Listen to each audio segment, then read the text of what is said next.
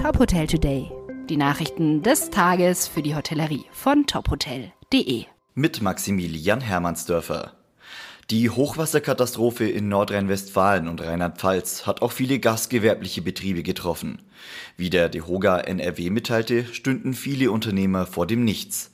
In den nächsten Tagen und Wochen werde dringende Hilfe und Unterstützung in Form von Sach- und Finanzspenden nötig sein. Die Betroffenen würden Lebensmittel, Mobiliar, Kleidung und Spielsachen benötigen, um ihre Existenz wieder aufzubauen. Für Menschen, deren Häuser durch die Fluten zerstört wurden, bietet die NH Group Hilfe an.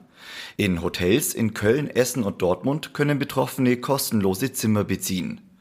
Bundeswirtschaftsminister Peter Altmaier hat eine sogenannte Corona-Flutpauschale von bis zu 10.000 Euro für betroffene Unternehmen in Aussicht gestellt. Der Münchner Starkoch Alfons Schubeck hat nach eigenen Angaben Insolvenz angemeldet.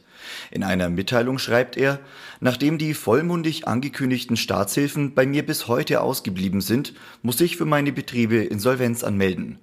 Betroffen sind seine Restaurants am Platzl in der Münchner Innenstadt und auch sein Partyservice. Schubeck hoffe darauf, seinen Gewürzhandel und sein Beratungsgeschäft retten zu können. Insgesamt seien 50 Mitarbeiter betroffen. Schubeck ist einer der bekanntesten Köche und Gastronomen Deutschlands. Er hat schon für die Beatles, Charlie Chaplin, Angela Merkel und die Queen von England gekocht.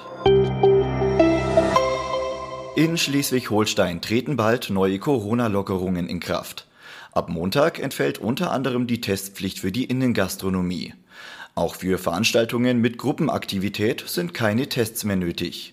Wer allerdings in einem Hotel übernachten will, muss weiterhin ein negatives Testergebnis vorweisen.